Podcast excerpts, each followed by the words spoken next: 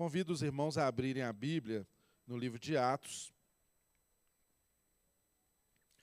capítulo 22, na parte final do capítulo 22, e nós vamos do 22, 30 até o 23, 11, hoje, com a graça de Deus. Atos, capítulo 22,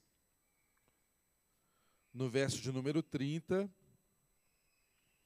até o verso de número 11 do capítulo 23. Acompanhe comigo a leitura, está escrito aí. No dia seguinte, visto que o comandante queria descobrir exatamente por que Paulo estava sendo acusado pelos judeus, libertou-o e ordenou que se reunissem os chefes dos sacerdotes e todo o sinédrio. Então, trazendo Paulo, apresentou-o a eles. Verso 1 do 23. Paulo, fixando os olhos no sinédrio, disse: Meus irmãos, tendo cumprido o meu dever para com Deus, com toda a boa consciência até o dia de hoje, diante disso, o sumo sacerdote, voltando, aliás, meus irmãos, tenho cumprido, não tendo, né? Tenho cumprido meu dever para com Deus, com toda boa consciência até o dia de hoje. Diante disso, o sumo sacerdote Ananias deu ordens aos que estavam perto de Paulo para que lhe batessem na boca. Então, Paulo lhe disse: Deus te ferirá a parede branqueada. Estás aí sentado para me julgar conforme a lei, mas contra a lei me mandas ferir? Os que estavam perto de Paulo disseram: Você ousa insultar o sumo sacerdote de Deus? Paulo respondeu: Irmãos, eu não sabia que ele era o sumo sacerdote, pois está escrito: Não fale mal de uma autoridade do seu povo. Então Paulo, sabendo que alguns deles eram saduceus e outros fariseus, bradou no sinédrio: Irmãos, sou fariseu, filho de fariseu, e estou sendo julgado por causa da minha esperança da ressurreição dos mortos. Dizendo isso, surgiu uma violenta discussão entre fariseus e saduceus, e a assembleia ficou dividida. Os saduceus dizem que não há ressurreição, nem anjos, nem espíritos, mas os fariseus admitem todas essas coisas. Verso 9: Houve um grande alvoroço e alguns dos mestres da lei, que eram fariseus, se levantaram e começaram a discutir intensamente, dizendo: Não encontramos nada de errado neste homem. Quem sabe se algum espírito ou anjo falou com ele? A discussão tornou-se tão violenta que o comandante teve medo que Paulo fosse despedaçado por eles. Então, ordenou que as tropas descessem e retirassem a força do meio deles, levando-o para a fortaleza.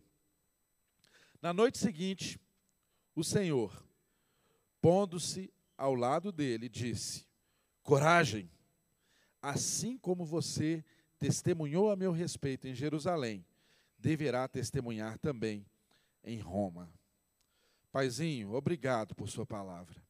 Ela é alimento para todos nós aqui presentes e para tantos quantos o Senhor desejar que essa palavra alcance.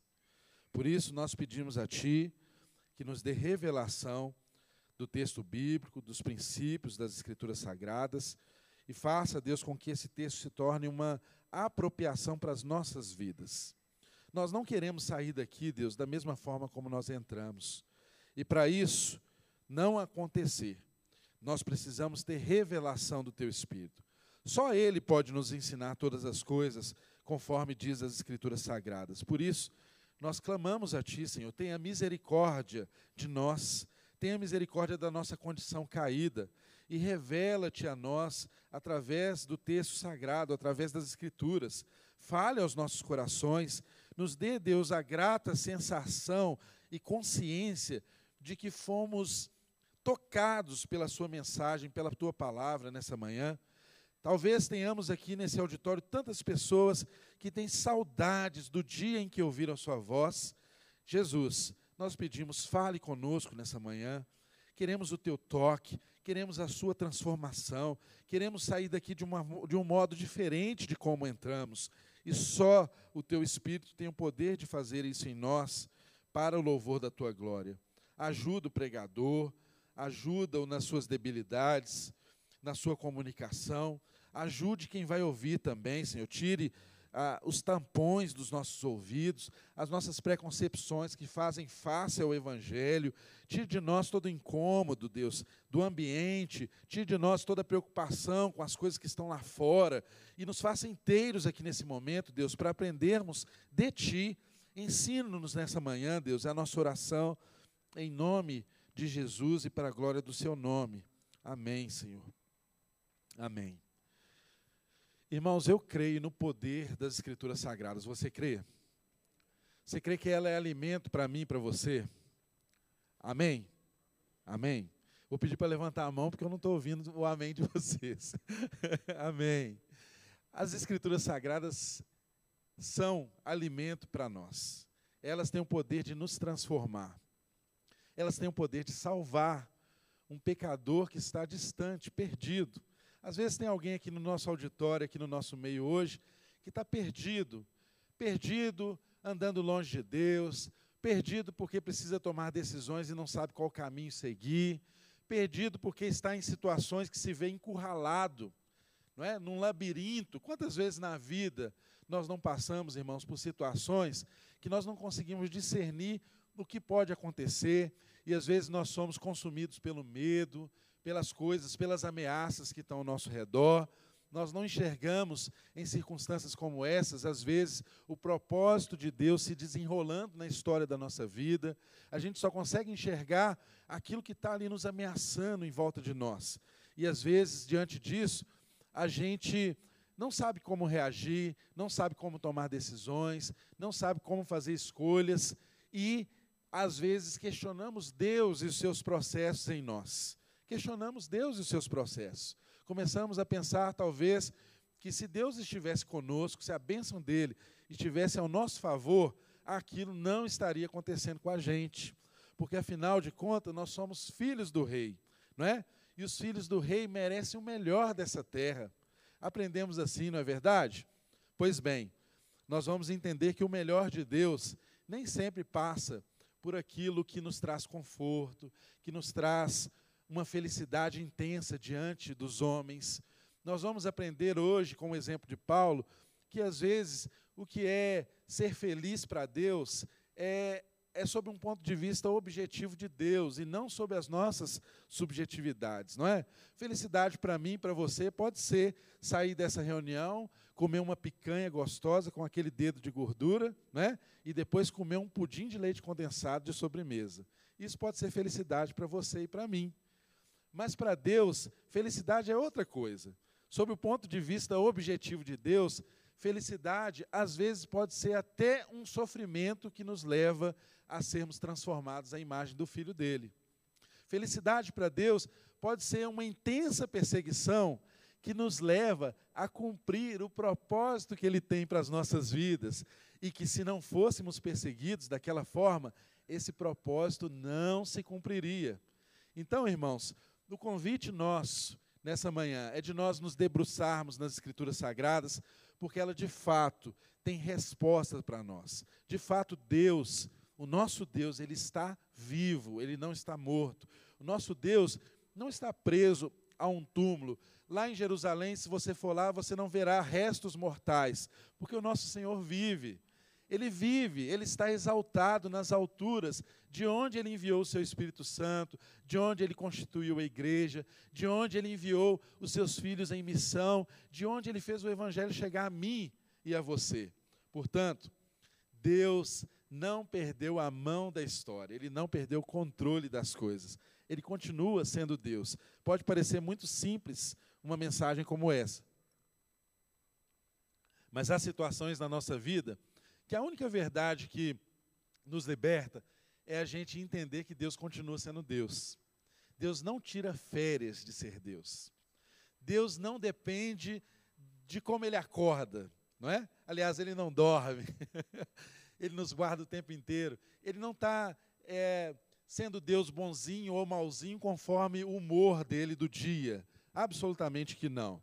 Deus continua sendo Deus. Eu queria um pouquinho mais de retorno aqui, porque eu não estou me ouvindo bem. Só um pouquinho mais de retorno.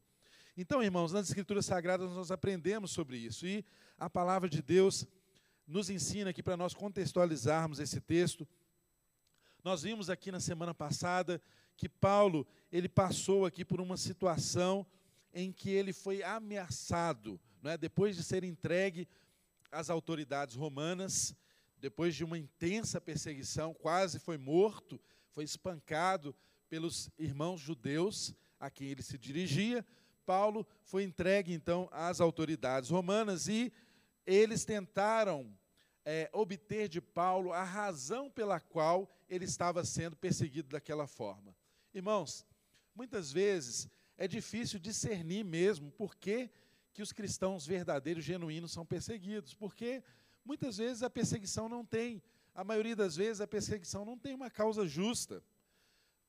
A maior parte das vezes a perseguição ela é fundamentada em fake news, em notícias falsas, em conspirações, não é? E Paulo não esteve livre disso, e eu e você não estaremos livres disso.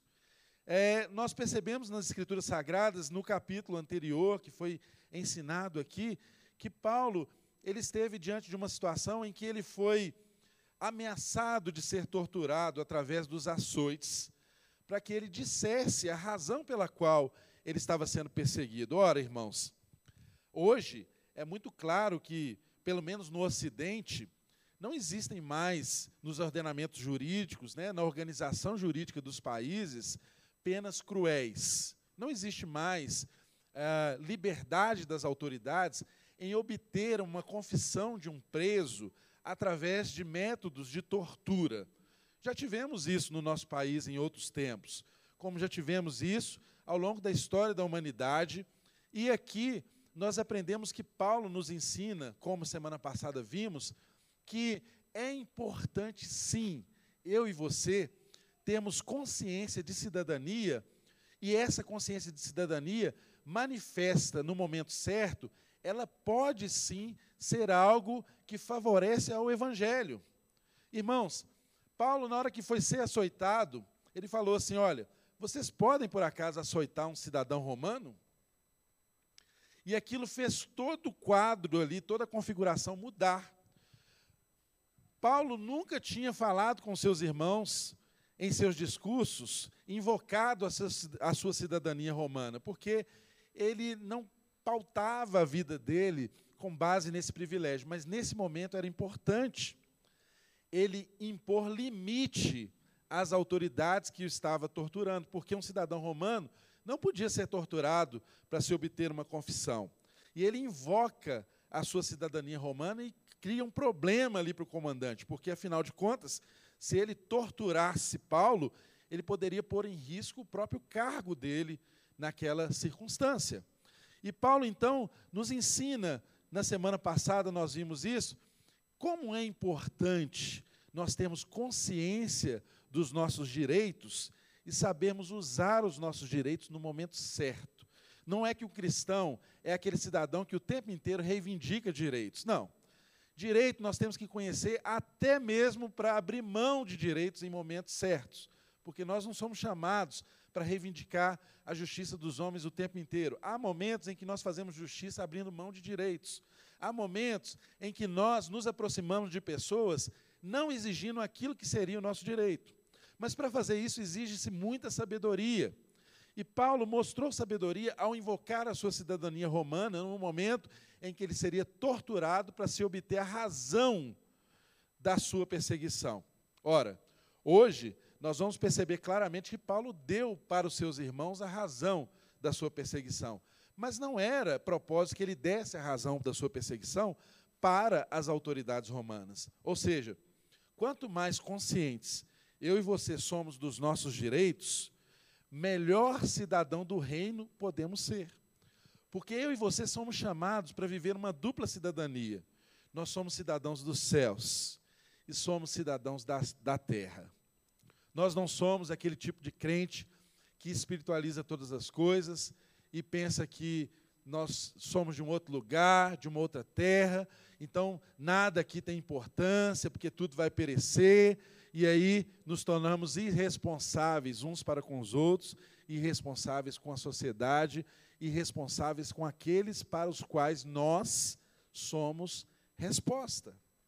Porque, irmãos, não se fala muito disso nos dias de hoje, mas a igreja, apesar de ter na sua história páginas tristes, de ter se ligado a regimes, a, a situações tão vergonhosas na história, nós não podemos esquecer também que direitos e garantias e liberdades civis nasceram a partir do Evangelho. Nós podemos imaginar que esse comandante que ia torturar Paulo para obter uma confissão, e não o fez porque Paulo invocou sua cidadania, olha, eu posso imaginar, e você também, Quantos outros torturados que vieram depois de Paulo, e eu tenho certeza que esse comandante ia perguntar antes a cidadania desse, desse cidadão, antes de torturá-lo, antes de açoitá-lo. Então, veja como que às vezes um ato de cidadania que nós não temos dimensão do que ele pode produzir, e nós olhamos às vezes focado no momento, naquele momento histórico, com aquela pessoa, como que isso pode reverberar e produzir mudanças na vida de tantas outras pessoas. De fato, o Evangelho é a maior fonte de direitos humanos que nós podemos conhecer. A Bíblia Sagrada e a verdadeira, os verdadeiros princípios das, Escrituras nos ensina a cuidar das pessoas, nos ensina a valorizar as pessoas, nos ensina a aproximar das pessoas, nos ensina a dar dignidade à pessoa humana. Ninguém dignifica mais o ser humano do que o próprio Deus. Ninguém, absolutamente ninguém. Então, Paulo, irmãos, ele, ele teve essa atitude que fez com que essas autoridades não, não pudessem obter a confissão dele pelos meios rudes, pelos meios cruéis que eles estavam acostumados a fazê-lo. E o texto se desenrola seguindo, dizendo que ah, as autoridades romanas, então, libertaram Paulo para entregá-lo ao sinédrio. E aí eu faço um parêntese aqui. Talvez é, você possa estar vivendo nesse momento, na sua história, na sua vida, um tempo semelhante ao de Paulo.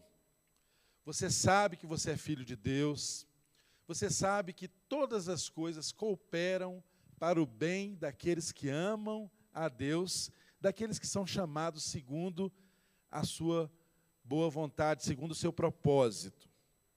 Só que muitas vezes nós pegamos só essa primeira parte do versículo lá de Romanos, né? E pensamos, todas as coisas cooperam para o bem daqueles que amam a Deus. Mas esquecemos que o bem que Deus está falando é aquele bem segundo o seu propósito. E o bem segundo Deus, segundo o seu propósito, é formar em nós a imagem de Jesus. E para formar a imagem de Jesus em nós, ele precisa nos levar por um caminho, às vezes, que foi o caminho do nosso Senhor. Nosso Senhor foi o servo sofredor, foi aquele que foi aperfeiçoado também através do sofrimento. Então, querido, o que, que Deus fala ao meu coração e quer dizer para todos nós aqui nessa manhã? Talvez você vive hoje uma situação extrema em que você não vê saída, você fica encurralado, você não tem muita direção clara, parece que tudo está conspirando contra você. E eu posso ver o nosso amado apóstolo Paulo em uma situação semelhante a essa aqui. Ele foi tentar falar com seus irmãos, discursar os seus irmãos, mostrando que ele não tinha nenhuma intenção de ferir a fé judaica, os costumes judaicos, que ele não estava ali introduzindo pessoas no templo, que ele não estava introduzindo gentios no templo, que ele não estava ofendendo a tradição judaica, que ele era cristão e judeu ao mesmo tempo. Ele faz um esforço para isso, e no que, que isso dá? o povo quase mata ele. Aí ele é protegido pelas autoridades. As autoridades que o protegem chegam nele com açoites para fazê-lo confessar algo que ele não deveria falar para eles. Então, olha só, como que o cerco parece que vai fechando. Essas autoridades, depois de não conseguir obter essa confissão, essa confissão sob tortura, vira para Paulo e entrega ele para gente pior do que o povo, né? que era o sinédrio que era o sinédrio e os principais dos sacerdotes. E é isso que nós vamos ver aqui no texto de hoje. Nem sempre as circunstâncias ao nosso redor dizem qual é o juízo de Deus acerca do que nós estamos vivendo. Eu e você precisamos ter essa perspectiva do nosso caminho, para que nós não, entra, não, não entremos assim em parafusos, senão você olha em volta e não enxerga solução, não enxerga saída, parece que todas as coisas de fato conspiram contra você. Mas no final da história, a gente percebe que não, que há um Deus que não abriu mão da sua história de vida. Que há um Deus que tem propósito para você, e por isso você está aqui, irmãos. Há um Deus que tem promessas para mim para você que hão de se cumprir. Não é porque a gente é assim tão queridinho dele, que a gente é tão especial, porque a gente é a menina dos olhos dele. Não. É porque ele tem um propósito maior e nós fazemos parte dessa missão. E enquanto nós formos elementos essenciais dessa missão, ele vai sustentar a nossa vida, ele vai nos conduzir, ele vai nos colocar nos lugares, ele vai nos tirar dos lugares, ele vai abrir porta, ele vai fechar porta, ele vai deixar a gente passar por sofrimento, por aflição, depois ele vai deixar a gente passar por refrigério, por alegrias mil. Esse é o caminho de todo cristão. E esse foi o caminho experimentado aqui por nosso irmão Paulo, com o qual talvez eu e você nos identifiquemos nessa manhã. E o que, que o texto diz? O texto diz no verso 30 que no dia seguinte, ou seja, logo depois de não poderem torturar Paulo para obter essa confissão, o que aconteceu? No dia seguinte, visto que o comandante queria descobrir exatamente por que Paulo estava sendo acusado pelos judeus, libertou e ordenou que se reunissem os chefes dos sacerdotes e todo o sinédrio. Então, trazendo Paulo, o apresentou a eles. Ou seja, é mais ou menos assim, você ser livrado de uma de uma jaula de um urso, né, e lançado na cova dos leões, entendeu? É mais ou menos isso. Não é? Ele saiu da ameaça de tortura, mas caiu nas mãos das pessoas mais implacáveis que existiam naqueles tempos. Irmãos, por mais que o Império Romano fosse é, violento, se impusesse pelo poderio militar, pela força, irmãos, é incomparável a crueldade quando ela vem dos nossos, quando ela vem de casa, quando ela vem das pessoas que são nossos irmãos, das pessoas que eh, falam em nome de Deus, do Deus que a gente crê das pessoas que deveriam nos unir nos laços de família, de tradição, de cuidados, laços históricos. É muito mais cruel quando nós sofremos na mão, nas mãos desse tipo de gente do que nas mãos de um romano, que sabidamente já eram os violentos que tomavam territórios e, e formavam povos na força mesmo, com seus exércitos. Mas é interessante a gente perceber que nas Escrituras Sagradas, muitas vezes as autoridades romanas, elas são usadas para proteger os filhos de Deus, proteger os filhos de Deus dos seus irmãos. É como se as autoridades, numa circunstância atual, fossem usadas para proteger filhos de Deus contra, às vezes, oficiais da própria igreja. Como que é interessante nós observarmos isso nas Escrituras Sagradas. E o texto diz que eles foram levados, Paulo foi livre, mas levado a essas autoridades. O Sinédrio era uma, uma instituição que tinha o poder de juízo, de julgamento é, no meio do povo de Israel. Então, as questões religiosas, quando era uma causa religiosa, não era Roma que impunham um veredito. Eles entregavam ah, os seus prisioneiros para que o próprio sinédrio desse uma solução. E se houvesse uma infringência da lei, eles tinham poder de impor uma condenação. É claro que durante o império, uma, naquela circunstância, a condenação de morte tinha que ser autorizada pelo, pela autoridade romana. Mas o juízo, o julgamento passava pelo sinédrio. Foi assim com Jesus. Você se lembra no Evangelho que Jesus também foi julgado pelos seus, pelos seus pares, pelos seus irmãos. E Paulo conhecia bem a estrutura do sinédrio. Ele sabia bem como que funcionava, ele conhecia as pessoas que estavam no sinédrio.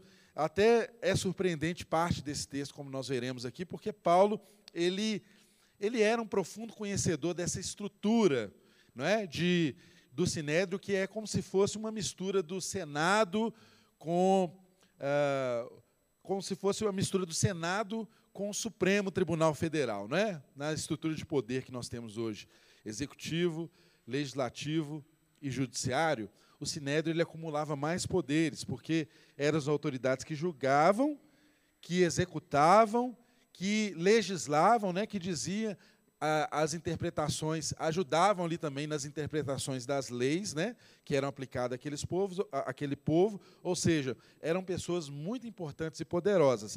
Eles já se reuniam com frequência, mas essa era uma reunião importante, e nós cremos que havia uma presença maciça do Sinédrio, porque foi uma reunião convocada pela autoridade romana.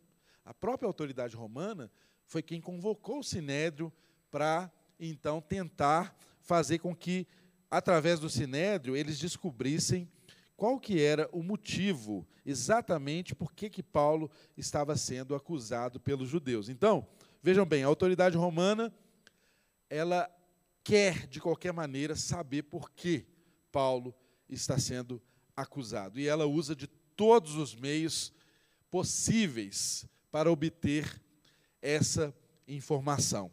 Não foi possível pela tortura, nós vimos nos versículos no capítulo anterior que não foi possível ouvindo a multidão, não é? O, o, o, o, comandante tentou ouvir a multidão e havia muitas vozes, muita confusão. Ele não conseguiu discernir a razão por, pela qual Paulo estava sendo acusado. E agora ele tenta essa cartada entregando Paulo às autoridades judaicas. Vamos ver o que acontece. O texto diz que então, trazendo Paulo, apresentou a eles. Verso de número 1 do capítulo 23. Paulo fixando os olhos no sinédrio, disse: Meus irmãos, tenho cumprido o meu dever para com Deus com toda boa consciência até os dias de hoje. Irmãos, primeiro ponto. Ele se dirige ao sinédrio, sabendo da composição do sinédrio, sabendo do tipo de pessoa que tinha ali, mas sabendo que essas pessoas eram do povo de Israel. E ele se dirige a eles como? Raça de víboras? Não. Seus vagabundos? Não. Seus insensatos? Não. Seus autoritários? Absolutamente que não. Ele se dirige a eles dizendo: Meus irmãos, meus irmãos. É difícil, né? Eu posso imaginar que no lugar de Paulo seria também difícil chamar de irmãos aqueles que eles sabiam que viviam de politicagem, que viviam trabalhando contra os preceitos do Evangelho, que trabalhavam contra a cruz de Cristo, né?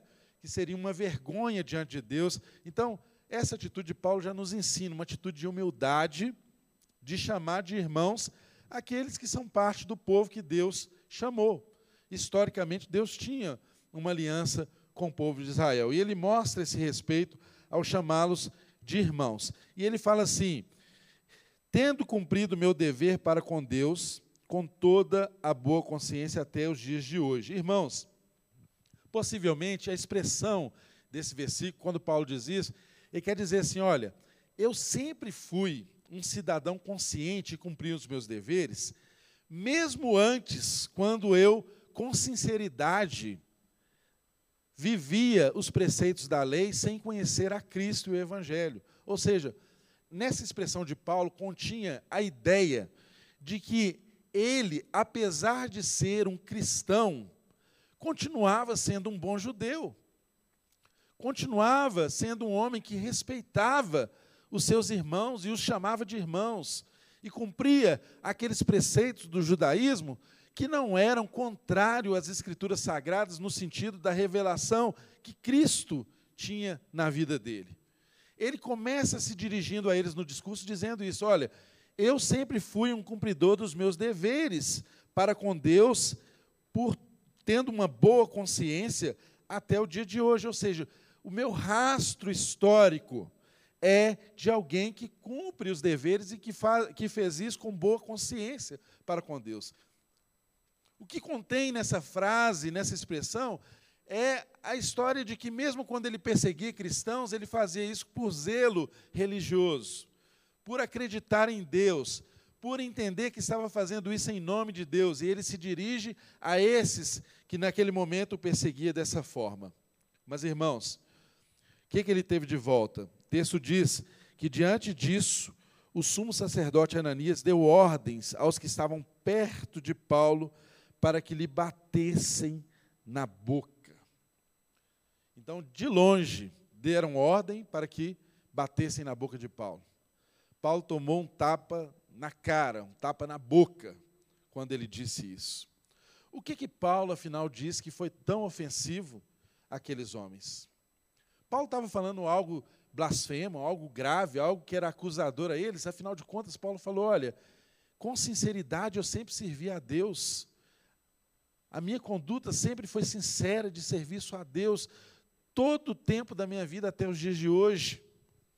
E isso lhe rendeu um tapa enquanto ele era ouvido, um tapa na boca. Irmãos, até hoje, né?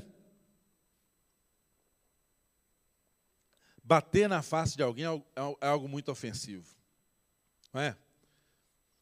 Você empurra, você ofende, você fala, você faz. Ah, mas tocar na face de uma pessoa é algo muito grave. É muito grave naquela circunstância também. E por isso que é desafiador quando Jesus nos ensina sobre o verdadeiro evangelho que se alguém lhe bater um lado da face, você tem que dar outro, né? Isso é sobrenatural, porque é difícil fazer isso. E Paulo dá uma resposta para esses homens que é uma resposta diferente da que Jesus deu quando ele era julgado, porque não sei se os irmãos perceberam, há um paralelo aqui que Lucas está demonstrando um paralelo muito claro entre o processo de julgamento de Paulo com o processo de julgamento de Jesus. Há uma completa identificação do sofrimento de Jesus, uma completa identificação do sofrimento de Paulo com o sofrimento do seu Senhor, inclusive na dinâmica do seu julgamento. Mas Jesus, naquela ocasião, não reagiu como Paulo reagiu nessa. Né? Talvez porque Jesus é Jesus e Paulo é Paulo. Enfim, mas nós vemos aqui na reação de Paulo uma resposta que até os doutrinadores não ah, se entendem muito claramente sobre o que estava acontecendo ali. Veja o que o texto diz. Diante disso, o sumo sacerdote Ananias deu ordem aos que estavam perto de Paulo para que lhe batessem na boca. Então Paulo lhe disse: Deus te ferirá a parede branqueada. Estás aí assentado para me julgar conforme a lei, mas contra a lei me mandas ferir? Então ele dá uma resposta dura àquela autoridade. E usa de uma expressão chamando aquela autoridade de parede branqueada. Irmãos, alguns doutrinadores dizem, até pelo desenrolar desse texto, que Paulo estava distante e possivelmente Paulo tinha um problema crônico de vista, ele não enxergava bem. E ele não conseguiu discernir bem quem era aquela pessoa que havia mandado bater na boca dele. Ele não havia discernido que aquela pessoa era o sumo sacerdote, que era uma autoridade sobre a vida dele, como o texto vai mostrar adiante. Mas, irmãos, Veja bem como é importante nós conhecermos as Escrituras Sagradas e nós conhecermos os princípios de cidadania. Paulo já vira para ele e diz assim: Olha, você está aqui para me julgar conforme a lei, mas contra a lei me mandas ferir, por quê? A lei, se você puder, se puderem projetar aí Deuteronômio 19, 15, por favor, projetem aí Deuteronômio 19, verso de número 15. Deuteronômio 19, verso de número 15. Nós sabemos que Paulo era um profundo conhecedor das Escrituras Sagradas e ele usa dessa prerrogativa nesse momento para corrigir a atitude do sinédrio para com ele, porque não era justo fazer dessa forma. Deuteronômio 19, 15. Não, olha então 15 e 19. Falando de cabeça, olha então 15 e 19. Não é esse versículo. Mas Paulo, é, mas o versículo diz em síntese que é, um julgamento ele tem que cumprir preceitos de justiça. Você não pode, é, através do julgamento, não, não é esse também. Desculpe, fale aqui, gente. Esqueci o versículo, mas é em Deuteronômio, depois eu lembro e passo para os irmãos aqui. É um, um, um princípio que está em Deuteronômio que diz que uh, você não pode, ao fazer um julgamento de um, de um acusado, tratá-lo uh, de forma como se ele fosse um condenado. Não é? Você não pode uh, usar de meios eh, cruéis para conduzir um momento de um julgamento. Aquela autoridade do Sinédrio também estava sujeita à autoridade da lei, dos preceitos da lei. Ele não podia agir daquela forma. E Paulo usa desse versículo exatamente para corrigi-lo, para falar que ele não podia usar desse artifício para feri-lo, para bater na boca dele, enquanto fazia um julgamento segundo a lei. Agora, alguns autores dizem que Paulo, de fato, não discerniu que aquele era o sumo sacerdote, que aquele era uma autoridade sobre ele.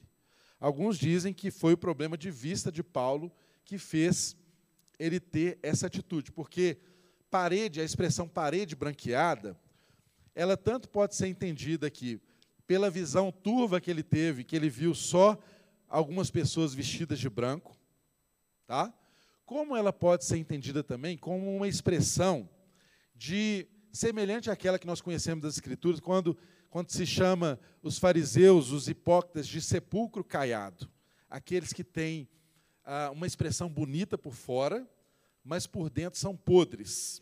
Então, parede branqueada podia ser uma expressão aqui nesse contexto que remetesse a pessoas que tinham uma conduta que, aos olhos das pessoas, do público em geral, era maravilhosa, mas que elas mesmas sabem que por trás daquela parede branca havia uma frágil pessoa, uma pessoa que estava completamente entregue aos seus maus desejos, à situação pecaminosa que levava a ter uma vida de hipocrisia.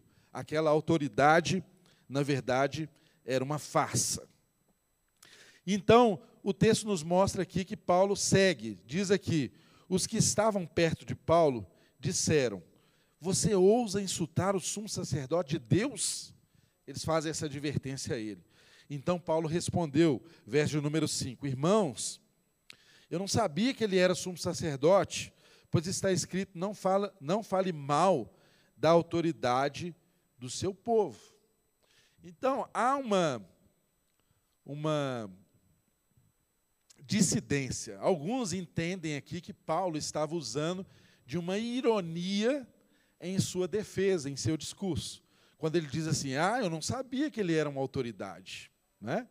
Ou seja, uh, talvez uma expressão que dissesse que ele não reconhecia aquela pessoa como uma autoridade segundo os preceitos sagrados. Não é? Mas há também pessoas que dizem que Paulo de fato não enxergou, porque essa foi uma reunião convocada do Sinédrio às pressas pela autoridade romana. Então, pode ser que muitos deles não estavam com as suas vestes oficiais, não estavam ah, seguindo ali naquela composição a posição em que se fazia, a formação posicional que se tinha em um julgamento do sinédrio, né? Porque pela posição você identificava, igual quando você entra numa sala de audiência, né? Quem senta na cabeceira da mesa? O juiz, né? Quem senta de um lado da mesa? A pessoa que pleiteia. Quem senta do outro lado da mesa? A pessoa que está uh, sendo pleiteada. Então, tem todo um rito, não é? E, às vezes, é tão interessante que advogado, quando está iniciando a carreira jurídica, né? Ele tem que pensar muitas coisas na causa que ele está defendendo. Ele vai entrar numa sala de audiência, a primeira audiência que ele faz, ele tem que pensar num monte de coisas do direito que ele está defendendo e pensar também o lado que ele senta da mesa. Porque se ele entrar e sentar na mesa de um lado, o juiz já olha e fala: ó, esse aqui é o advogado do reclamante. Se ele sentar do outro lado, o juiz já olha e fala: esse aqui é o advogado do reclamado. Por quê? Tem as posições ali no cenário que dizem quem é quem naquela reunião, naquele encontro, naquela audiência. Assim era também no tribunal. Mas como eles estavam em, uma, em um julgamento que foi convocado às pressas, possivelmente pode ser que esse rito não tenha sido tão seguido e Paulo não conseguisse discernir no meio daquelas pessoas quem de fato era o sumo sacerdote. Compreende, irmãos? Então, é um texto que gera uma pode gerar uma dúvida, mas quando você vê as várias linhas que há, né, tanto para um lado quanto para o outro, você compreende claramente que sendo Paulo alguém que tivesse um espinho na carne, e esse espinho na carne fosse o problema de vista dele, como alguns doutrinadores dizem, ou sendo Paulo alguém que está usando de uma retórica, de um discurso de defesa, não reconhecendo aquela autoridade, tanto para um lado quanto para o outro, certo é que Paulo foi iluminado pelo Espírito de Deus e teve sabedoria para se manifestar naquele momento diante daquelas autoridades.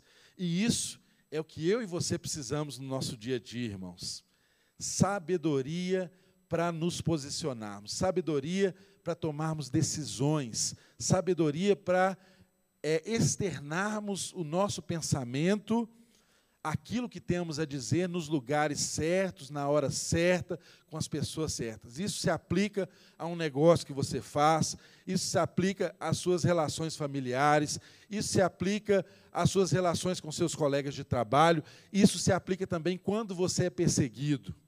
Veja o que Paulo fez. Olha que, que interessante como que desenrola o texto. Olha, verso de número 6. Então, Paulo, sabendo que alguns deles eram saduceus e outros fariseus, bradou no sinédrio.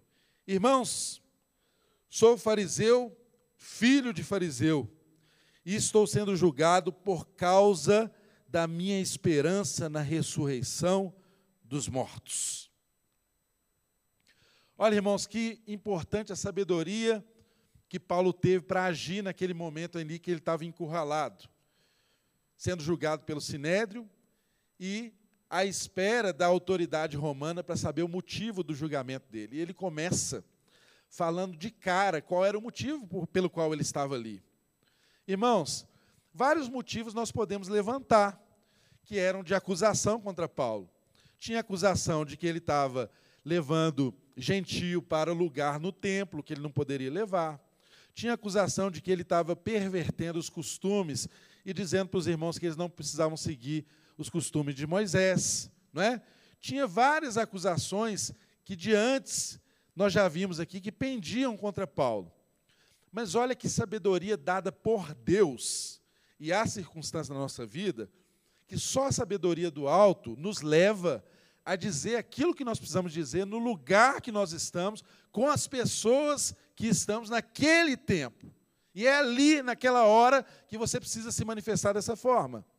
E Paulo percebeu, olha, o texto diz que então Paulo, sabendo que alguns deles eram saduceus e outros fariseus, ele começou o seu discurso. Ou seja, ele conhecia as pessoas com as quais ele estava falando.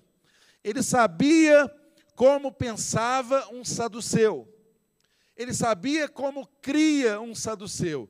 Ele sabia qual eram as práticas de um fariseu, porque ele mesmo se intitula como um fariseu, filho de fariseu. E ele começa o seu discurso fitando os olhos nele, dizendo: Irmãos, eu sou filho de fariseu e estou sou fariseu filho de fariseu, e estou sendo julgado por causa da minha esperança na ressurreição dos mortos. Quando você lê esse texto, esse versículo isoladamente, você pode pensar assim: nada a ver né, o que Paulo está dizendo. Ninguém falou nada de ressurreição até aqui. A acusação que pendia sobre ele era outra. Irmãos, Paulo estava diante dos saduceus e dos fariseus. Primeiro, ele cria um movimento de identificação com aquele povo do qual ele fazia parte. Ele era um fariseu. Ele se identificava com as práticas do farisaísmo. Ele era filho de fariseu, segundo o que o texto diz. E aí, em seguida, ele diz assim: olha, a razão do meu julgamento, ou seja, tudo que as autoridades queriam me açoitar para saber por que, que eu estou aqui, por que, que eu estou sendo julgado. Olha, a razão pela qual eu estou aqui, sendo julgado, é por causa da minha esperança na ressurreição dos mortos. Irmãos, muitas vezes eu e você somos julgados por razões que não são aparentes, por razões que têm outros nomes, mas a fundo, a causa é porque você crê que Jesus Cristo morreu, ressuscitou no terceiro dia, e que a ressurreição dele te dá razão para ter esperança de que um dia você também vai ressurgir. E isso faz o inimigo ficar furioso. Isso faz o inferno conspirar contra a minha vida e, contra a sua vida, mas isso não se manifesta claramente comigo e com você com o discurso assim: olha, eu estou furioso com você por causa do que você crê. Mas não. Isso vai se manifestar, às vezes, por algo que você fala, por algo que você expressa respeitosamente e que as pessoas dizem que isso é um discurso de ódio. Que isso é um discurso, um discurso preconceituoso que isso é algo que é contrário aos direitos humanos das pessoas, enfim, vão dar uma conotação, um desenho diferente do que é a verdade que está no fundo, que está escondida, que está por trás. Então, Paulo, quando vira para eles e diz assim: Olha, a causa principal, Deus está sendo julgado aqui, é por causa da minha crença, é porque eu creio na ressurreição dos mortos e eu tenho esperança. A minha esperança está fundada, está fundamentada na ressurreição dos mortos. Por isso eu estou sendo julgado, por causa da minha esperança. Aí, a princípio, parece que também isso não tem nada a ver. Mas, irmãos, sabe de uma coisa que é importante? Os saduceus, que é essa categoria de gente que está presente aqui, eles eram os principais dentro do sinédrio. Estima-se que a maioria das pessoas votantes no sinédrio eram de origem ligados à seita dos saduceus. Eles eram, irmãos, uma minoria inexpressiva no meio do povo judeu. Tinha muito mais fariseu do que saduceu. Mas por questões políticas e alianças passadas, os saduceus tinham o controle do templo. Irmãos, eram saduceus os principais sacerdotes. Eles eram aqueles homens que traziam o recado de Deus. Eles eram os homens que ofereciam sacrifícios a Deus em nome do povo. Eles eram o povo principal que dizia o que Deus dizia para o povo de Israel. Eles eram os principais, apesar de serem uma minoria expressiva no meio do povo os saduceus eram a elite do povo ali no meio de Israel, e não os fariseus. Eles eram numerosamente menores, mas tinham um poder concentrado enorme. Era a elite, a aristocracia também era formada por muitos do partido dos saduceus. E sabe de uma coisa? Saduceus não cria na ressurreição. Parece estranho, né? As pessoas que falam em nome de Deus não creem na ressurreição. Sabe de uma coisa? Os saduceus não criam em espíritos. Eles não criam sequer em anjos. Alguns dizem que os saduceus, os fariseus costumavam dizer que os saduceus, eles não teriam parte no reino de Deus porque eles não criam em nada depois da vida, né? Eles não criam que houvesse uma esperança, uma ressurreição, um ressurgimento, eles não criam, eles não criam. E eram as pessoas que falavam em nome de Deus. Aí você pode se perguntar, por que, que eles estavam nessa posição? Por causa de decisões políticas do passado.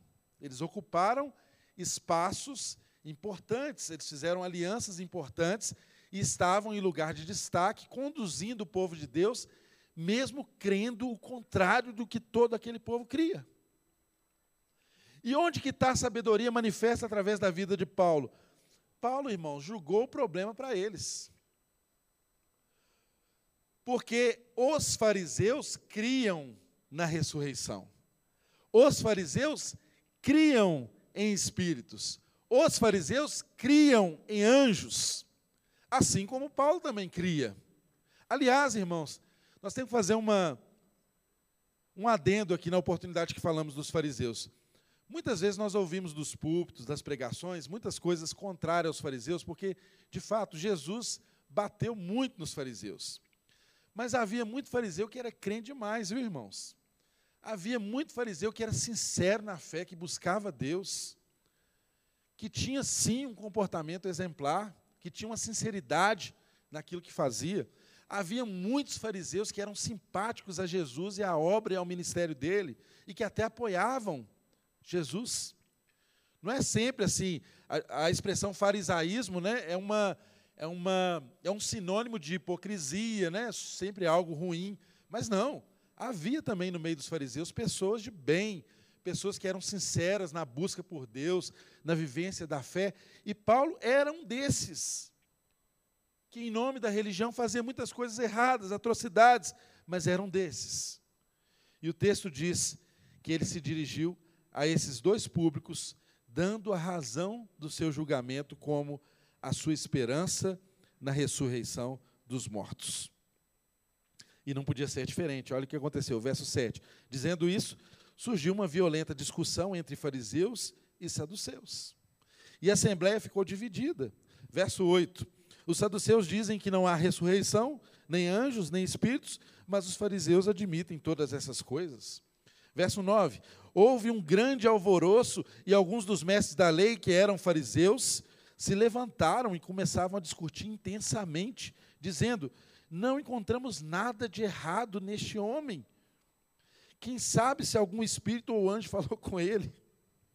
A discussão tornou-se tão violenta que o comandante teve medo de que Paulo fosse despedaçado por eles, e então ordenou que as tropas descessem e retirassem ele à força do meio dele, levando Paulo para a fortaleza. Então, olha como que a sabedoria do alto veio sobre a vida de Paulo, porque Paulo poderia dizer tantas coisas que pudesse ser motivo do julgamento dele. Mas ele disse exatamente o que precisava ser dito. Eu estou sendo julgado por causa da minha esperança na ressurreição dos mortos. E aí a confusão se instalou entre eles, né? É como se ele tivesse pegado e colocasse os leões para brigar com os leões com a fala dele, com a manifestação certa dele, com sabedoria vinda do alto, ele julgou o problema no colo deles. Resolve entre vocês aí agora. Eu estou aqui sendo julgado por causa da minha fé, por causa da minha consciência e por causa da minha crença na ressurreição dos mortos. Ora, vocês, irmãos fariseus, não se identificam comigo? Aí, as autoridades, os saduceus, não creem na ressurreição dos mortos. É por isso que eu estou aqui. É por isso que eu estou sendo julgado. É por isso que eu estou sendo perseguido. E o problema gerou uma discussão violenta entre eles, irmãos. A Bíblia não descreve muito, né? Mas os historiadores dizem que era comum, tanto no Senado romano como, quanto no Sinédrio, haver quebra-pau, pedrada, o povo era bom de mira. Estava acostumado a apedrejar os outros, né? Faziam isso com frequência. Né? Faziam apedrejamento até quebrar os ossos das pessoas, né, e elas morrerem apedrejadas.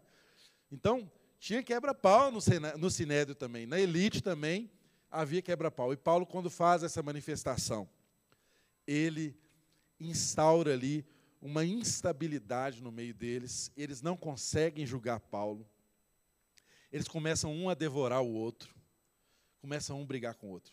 Irmãos, isso precisa ensinar a nós a maneira como nós agimos nas circunstâncias em que nós estamos no estreito. Nas circunstâncias em que eu e você somos desafiados a tomar decisões. Nas circunstâncias em que nós não vemos Deus no processo, ficamos aflitos. Saiba que o Espírito de Deus está aí em você. Ele fala com você. Ele te dá sabedoria, Ele põe nas suas, na sua boca, nos seus lábios, as palavras que você precisa ter no momento certo. Eu não sei qual embaraço você está vivendo, mas eu sei que Deus é o maior desembaraçador que existe. Eu sei que o Espírito de Deus é um despachante super diligente, ele resolve tudo que nós colocamos nas mãos dele e, sinceramente, estamos ali para fazer o que fomos chamados para fazer. Paulo estava ali para testemunhar do Evangelho. Ele não estava ali para ganhar fama, ele não estava ali para estar perto das autoridades, ele não estava ali para destilar o seu veneno, o seu ódio pela, pelas autoridades do Sinédrio, absolutamente não. Ele estava ali para testemunhar do Evangelho. Irmão, se eu e você temos compromisso com o testemunho do Evangelho, não tenha dúvida, Deus vai levar você a fazer bons negócios para a glória dEle. Deus vai levar você a fazer, é, reatar relações, relacionamentos quebrados para a glória dEle, com palavras que Ele vai colocar no seu coração. Irmãos, às vezes é um Jesus te ama que transforma a vida de alguém, por mais que a gente ache que isso é clichê. Às vezes é para alguém que você vai chegar e falar com a pessoa assim: Eu compreendo o que você está passando. Pronto, já abriu o coração dela, a guarda, já, já as, as armas já baixaram. E ali está pronto para o Evangelho ser ministrado aquela vida e haver transformação. Eu não sei qual circunstância você pode viver, mas saiba que Deus não está alheio a isso. E nós aprendemos isso de uma forma muito clara com o desfecho dessa história.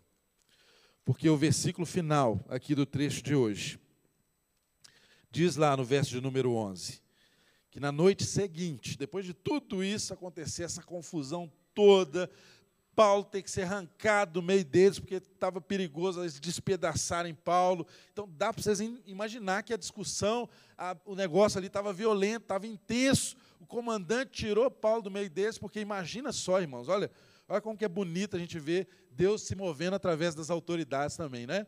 O comandante foi lá e resgatou Paulo. Aí você pensa assim: olha, o comandante salvou Paulo. Não, o comandante estava salvando a si mesmo. Porque imagina se morre um cidadão romano custodiado por ele. Um cidadão romano que estava nas mãos dele e foi morto por autoridades judaicas sem saber o motivo daquela morte. Era um problemão. Era um problema para o Estado. O Estado tinha custódia de Paulo naquele momento. Não podia acontecer nada de mal com Paulo, antes que ele fosse processado, julgado, condenado. Então, olha só, a motivação das autoridades era resguardar o deles. Mas enquanto eles faziam isso, eles estavam trabalhando para o propósito de Deus, irmão. Nós não precisamos preocupar, Deus sabe ser Deus. Né? Às vezes tem tanta coisa ao nosso redor, uma nuvem de discurso, né? Um maniqueísmo, né? pessoas discursando, ainda mais um ano como esse nosso, que é eleitoral, pessoas que dividem o mundo entre o bem e o mal, e de repente parece que o mal é tão poderoso quanto o bem, não é? Agostinho de Pono já, já ensinava que não é assim, gente. O, o mal não é nada, né? O mal é, é uma ausência do bem. Então, onde o bem chegou é o bem, é Deus. Deus é poderoso, Ele que faz, Ele que é o protagonista. Não tem essa história de bem e mal nos fazer refém das pessoas, não, porque há um marketing, há um discurso que é criado, às vezes, no maniqueísmo, nesse dualismo que nós somos levados a ficar presos, iludidos. E às vezes pautas são formadas em cima disso, e a mente nossa é sequestrada, as nossas liberdades são levadas, nós não somos livres, porque somos induzidos a isso. O que Deus quer falar comigo, com você, é que ele é Deus. O Império Romano não conseguiu acabar com Deus, irmãos. Não vai ser nenhum sistema político, nenhum partido, tem nada que acaba com Deus, não, irmãos. Você não conhece Deus? Tem nada que Deus move a história, ele, ele usa, ele chama Ciro de meu servo e faz o que ele quer. Ele tem o poder. Ele tem autoridade, ele tem o domínio. Eu e você temos que ser conscientes, nós temos que exercer a nossa cidadania, assim como Paulo foi, irmãos, percebem? Ele, quando foi a ser açoitado pela autoridade romana, ele falou: opa, peraí, vocês batem em cidadão romano para obter confissão sob tortura? Paulo sabia que aquela autoridade estava arriscada de perder a autoridade dela, se desse um açoite em um cidadão romano sem ele ser processado e julgado. Eu e você sabemos quais são os nossos direitos? Esse é um ano que você vai votar em deputado estadual, deputado federal, presidente. Você sabe quais são as atribuições de cada um desses cargos? Você sabe o que faz um deputado federal? Você sabe o que faz um deputado estadual? Você tem que saber. Se você não souber, qualquer pessoa vai vir com aquela pauta conhecida. Ó, oh, porque nós temos que proteger a igreja.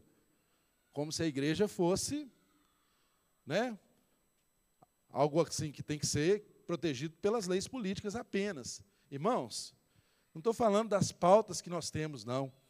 Nós somos a favor da vida, nós somos contrários ao aborto, não é? Nós queremos que os bens e as riquezas sejam distribuídos com justiça. Isso é pauta de, de evangelho, irmãos. Agora, não vamos reduzir o evangelho a partidarismos. Não permita isso acontecer. Paulo não permitiu que o evangelho fosse reduzido ao partido dos fariseus e ao partido dos saduceus. O evangelho é suprapartidário, está acima de tudo isso. É conhecer a Bíblia e conhecer os direitos dos homens. É a Bíblia num braço, a Constituição no outro. É conhecer os direitos para você se posicionar da forma certa, no momento certo, com as palavras certas, com o agir certo, e não ser massa de manipulação como as autoridades faziam com os judeus que eram incitados para condenar Paulo. O chamado é esse. Mas a resposta final está escrita aqui no verso de número 11 para nós encerrarmos. Na noite seguinte, o Senhor, Senhor com S maiúsculo. Na noite seguinte, o Senhor, pondo-se ao lado dele, ao lado de Paulo, disse: Coragem, coragem.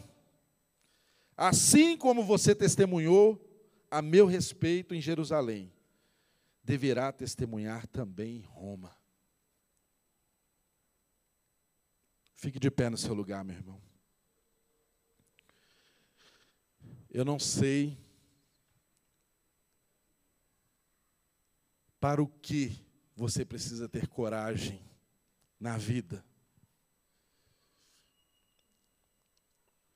Mas eu sei que Deus te chama para testemunhar. E quando você se compromete a ser testemunha,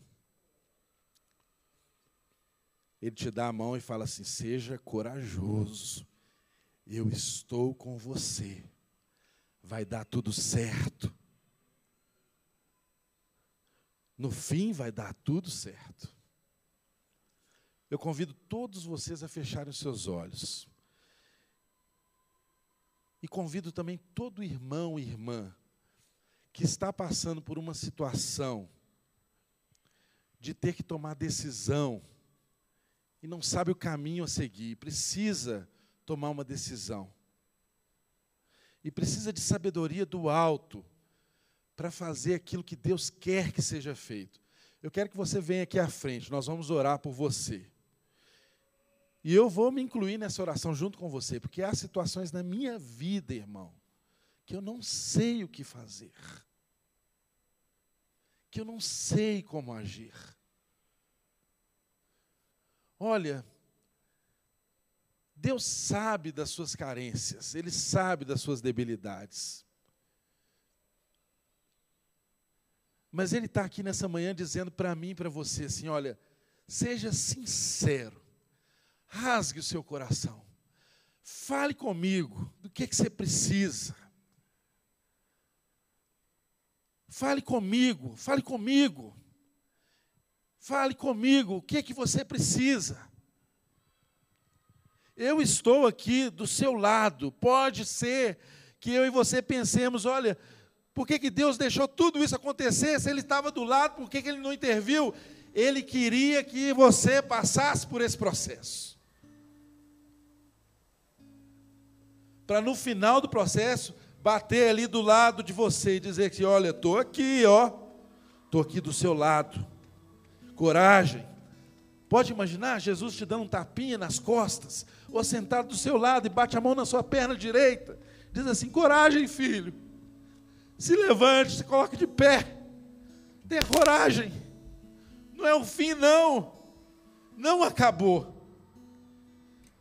Eu vou te instruir, eu vou te conduzir cabalmente todos os dias da sua vida até você chegar a Roma e testemunhar o mesmo que você tem testemunhado. Abra sua boca, que eu porei as palavras. Eu te direi o que você deve fazer diante das autoridades, diante daqueles que te perseguem, diante daqueles que precisam conhecer o Evangelho. Eu falarei através de você. Eu estou aqui, ó eu estou aqui, ó, não estou longe, não. Sou o seu Deus. Na noite seguinte, o Senhor, pondo-se ao lado dele, disse: Coragem, coragem, coragem, coragem, coragem, Paulo, coragem, José, coragem, Maria, coragem, João, Coragem, coragem. Assim como você testemunhou meu respeito em Jerusalém, você deverá testemunhar também em Roma. Oh, Jesus, nós precisamos de coragem. E nós precisamos ouvir isso da Sua boca, Senhor. Porque nossos corações estão endurecidos pelas circunstâncias que estamos vivendo, no labirinto que muitas vezes nos encontramos e não vemos a tua boa mão, a tua provisão, o teu agir. Fale conosco, Jesus, ainda que seja uma simples palavra, coragem, a gente quer ouvir a Sua voz. Eu não sei, Deus, qual coragem para fazer o que e como fazer que cada um desses irmãos que estão aqui clamam ao Senhor nessa manhã. Eu não sei, Senhor, as decisões que precisam ser tomadas, que estão adiadas por tantos e tantos tempos, por falta de coragem.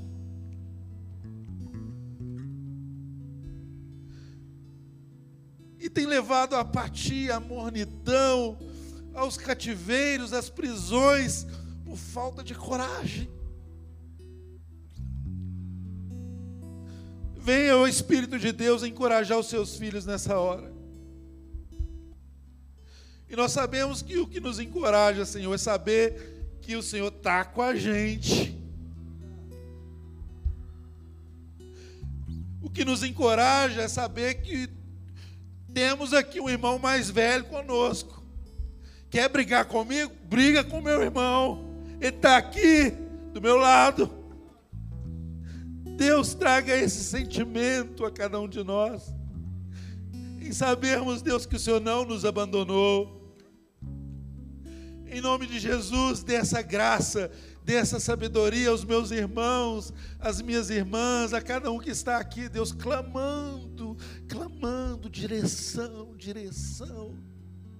E o Senhor traz a palavra coragem, coragem, coragem. Deus, coragem para aqueles que já receberam a direção. Tantos irmãos, o Senhor fala no meu coração que já tiveram a direção, mas não tiveram coragem para tomar decisão, Deus.